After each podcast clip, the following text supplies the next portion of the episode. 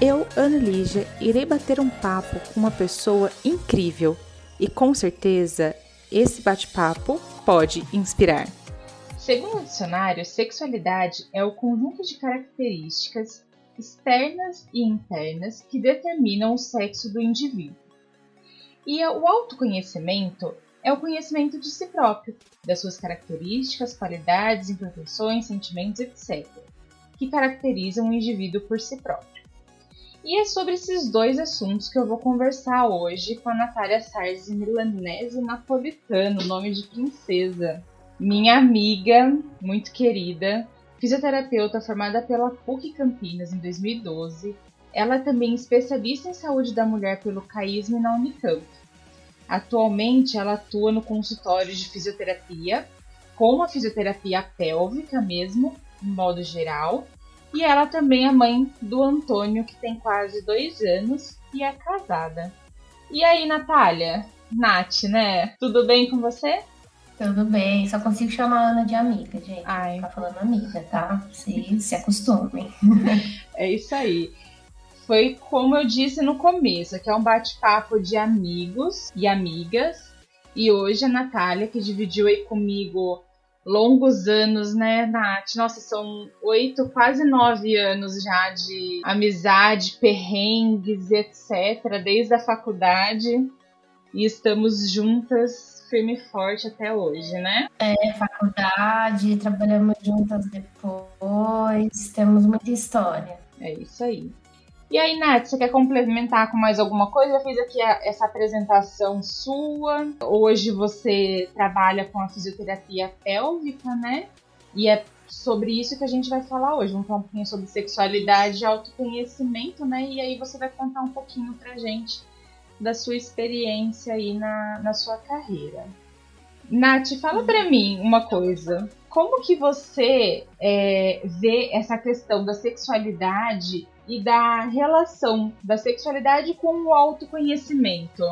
Olha, é assim, uma coisa está completamente ligada à outra, né? É fundamental o autoconhecimento para para a gente ter uma, uma boa sexualidade, né? Mesmo hoje tendo mais informação, né? As informações estando bem mais acessíveis e tudo, é, saiu uma pesquisa recente do Hospital das Clínicas de São Paulo, num projeto de sexualidade que eles têm, que mais de 30% das mulheres nunca tiveram um orgasmo.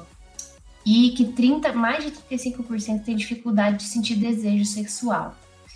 E ainda 21% sentem dor na relação sexual. Então, esses números são bem alarmantes, assim, de nessas queixas né, sexuais, e isso diz muito né, sobre a falta de autoconhecimento das mulheres em geral. Nós não somos ensinadas a nos conhecer, né, conhecer nosso corpo, nossas percepções, nossas sensações, e aí isso acaba tendo esse impacto né, na sexualidade. Então, assim, é muito, muito importante.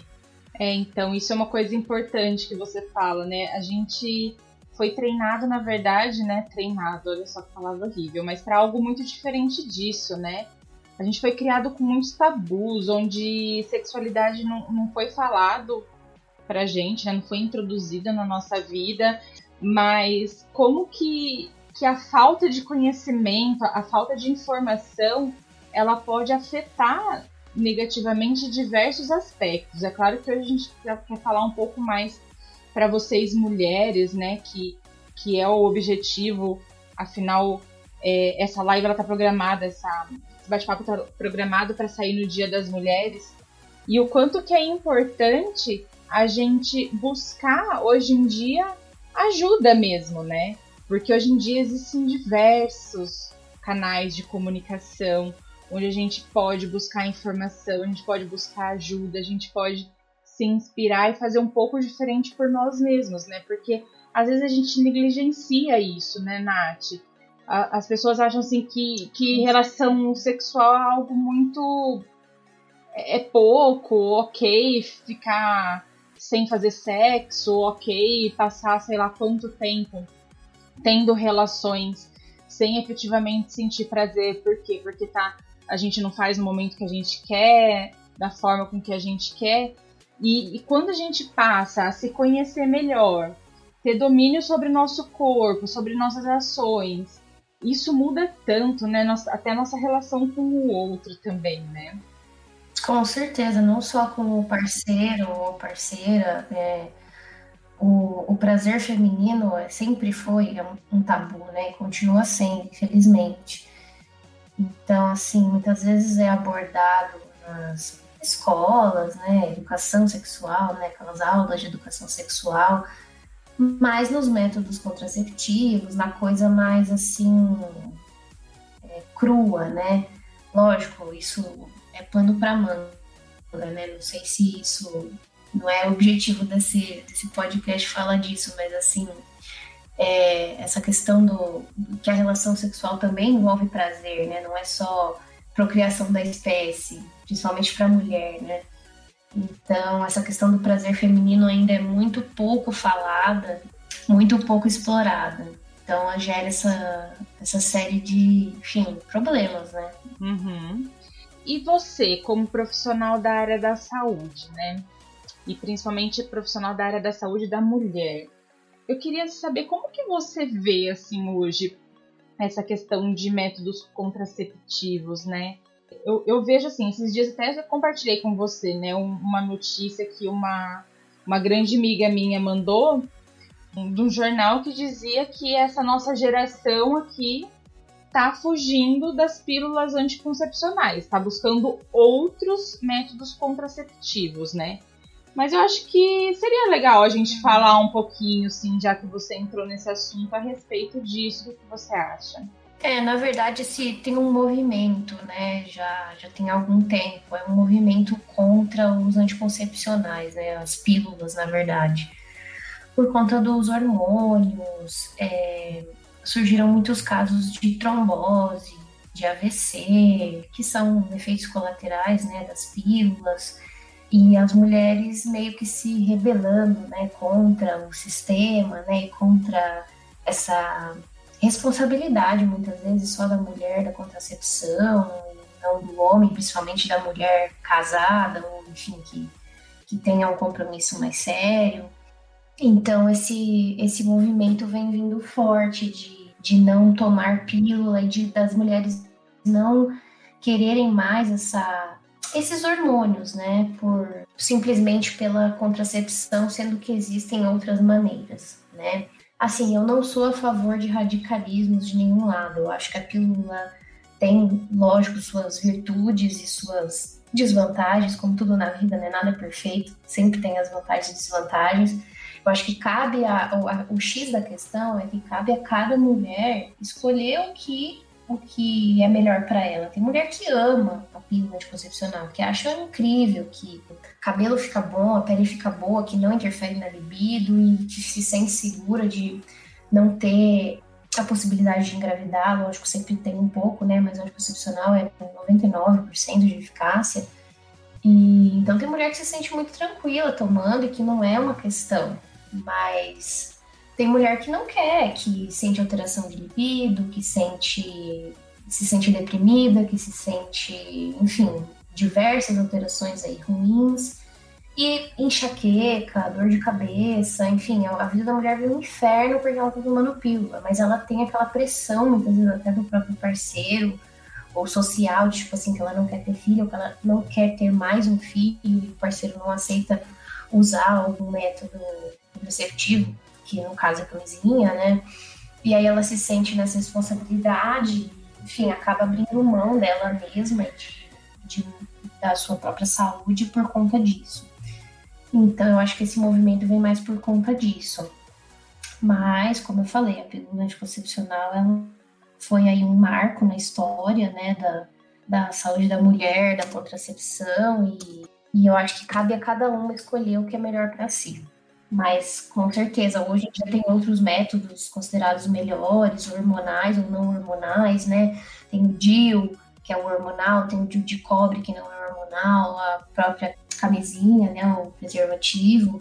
Aqui no Brasil não é muito difundido, mas tem o diafragma, que eu acho um método excelente de barreira, assim como a camisinha masculina, mas no Brasil não é muito popular, nem a camisinha feminina justamente por conta dessa questão que a gente estava falando anteriormente do autoconhecimento.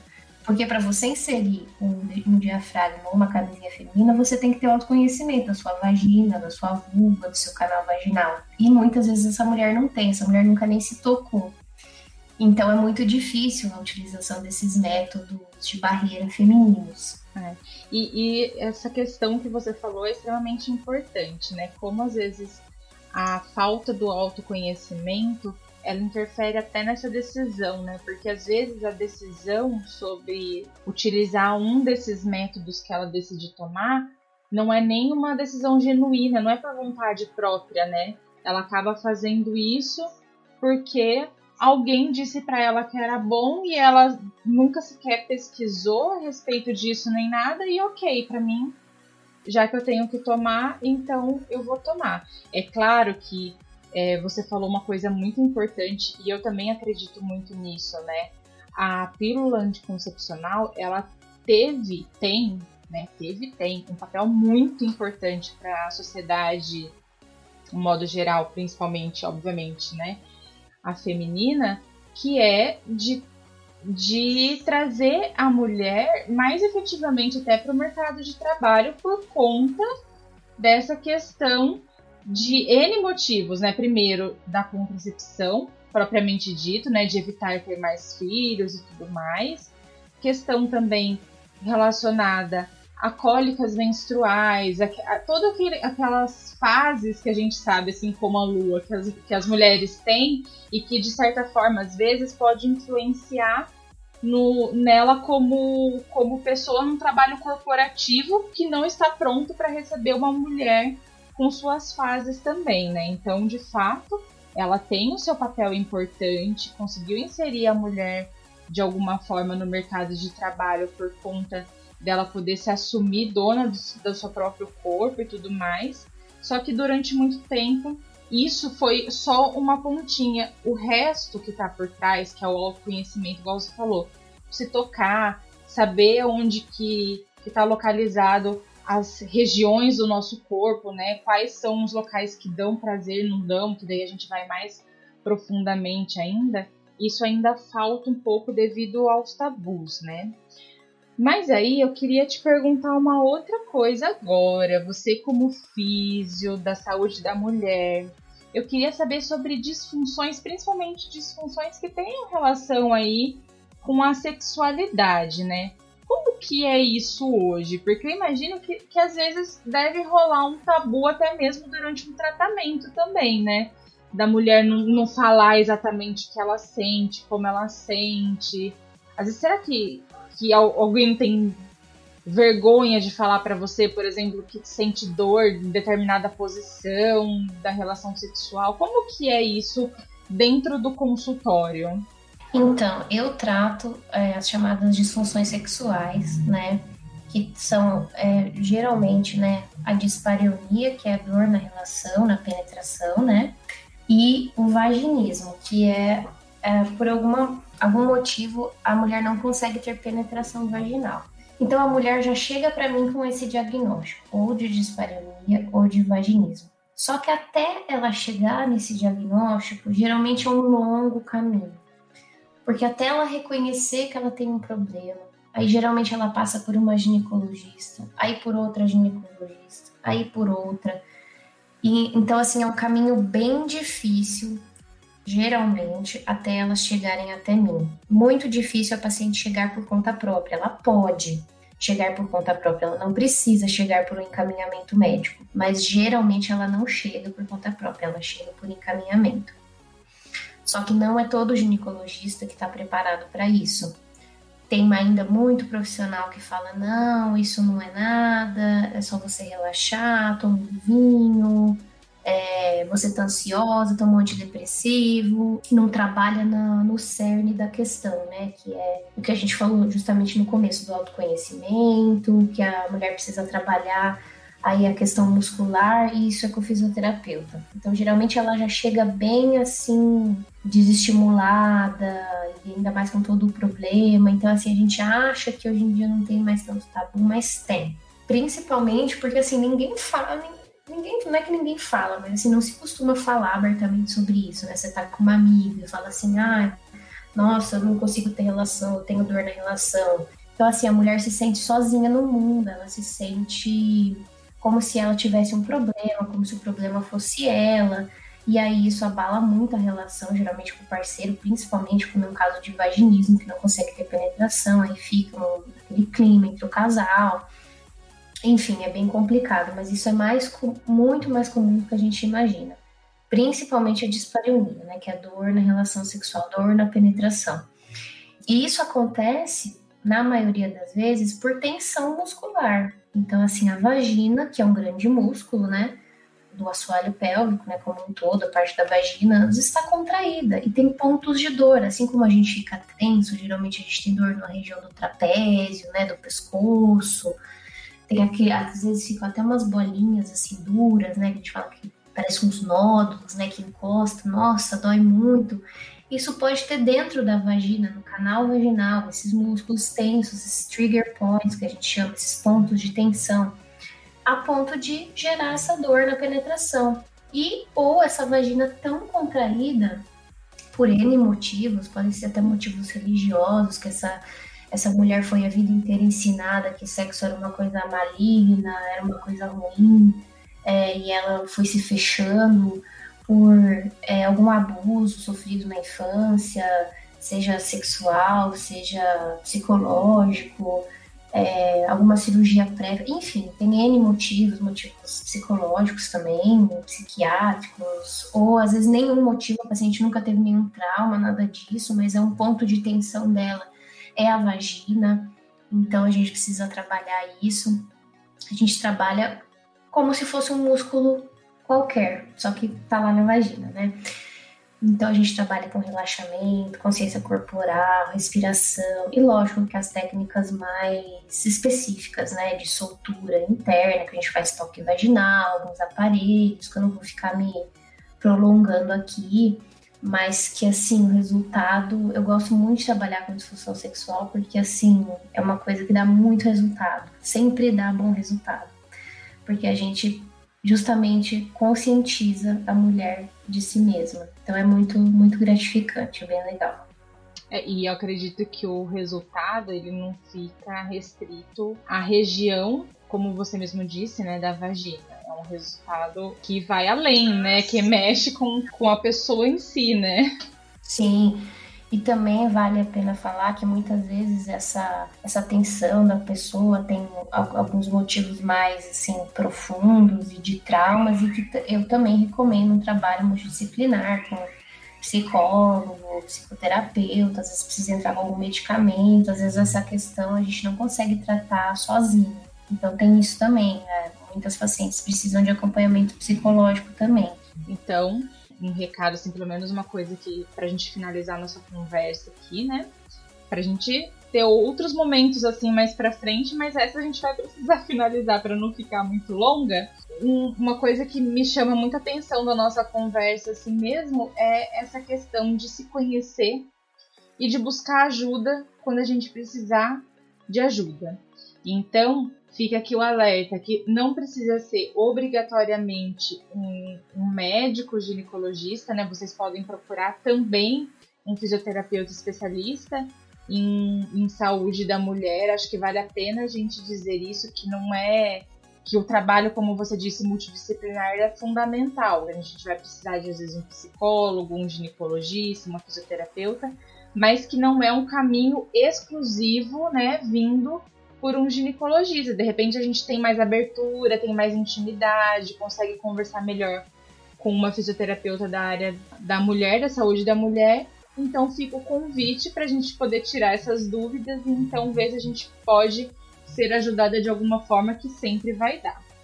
E para finalizar, Nath, conta para mim que tudo aqui pode inspirar, né? Mas eu quero que você fala um pouquinho para mim o que, que te inspira, quem, nessa área que você escolheu de saúde da mulher, o que, que inspirou você? O que, que te inspira a continuar nessa área e trabalhar aí, trazendo tanta alegria e segurança e mudando a vida de tantas mulheres?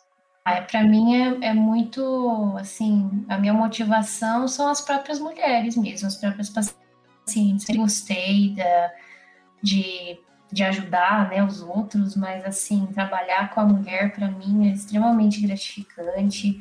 É, você abrir essa, esse caminho né, do autoconhecimento é, é libertador. Você vê a mulher desabrochando e você é, ajudando ela, né? Num, às vezes é num, você acha que é num, só num pequeno aspecto da vida dela, mas isso interfere assim, em tantas outras esferas. Então, assim, eu, eu sempre gostei de trabalhar com feminino, me identifico muito com essas questões da mulher, adoro empoderar as mulheres também, e muitas vezes eu mesma acabo fazendo o papel de psicóloga, né? Não tem jeito, os pacientes acabam, enfim, a gente vê toda semana, acabam contando da vida delas também, então eu adoro participar desses, de, desses momentos também.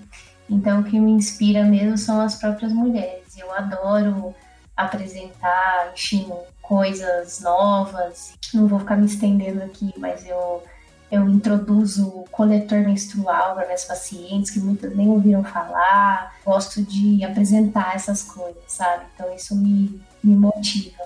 Ah, que delícia. E uns brinquedinhos também você acaba ensinando, Nath? Acaba mostrando.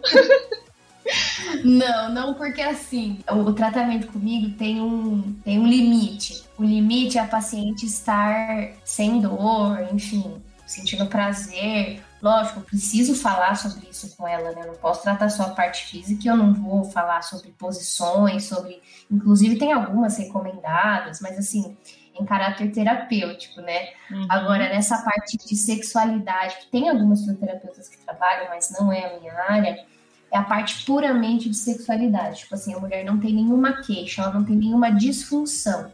É puramente para é, aumentar o prazer, enfim, é, é, outra outra alçada, não é da minha, mas existe também.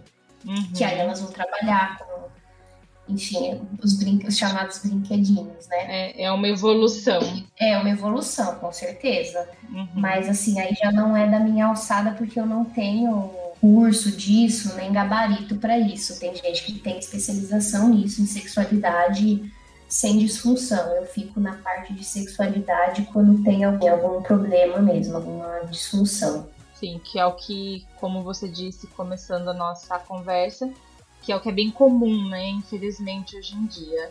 Ah, mas então muito obrigada pelo bate-papo. Eu amei, amei. E eu espero ver você aqui novamente em outros episódios.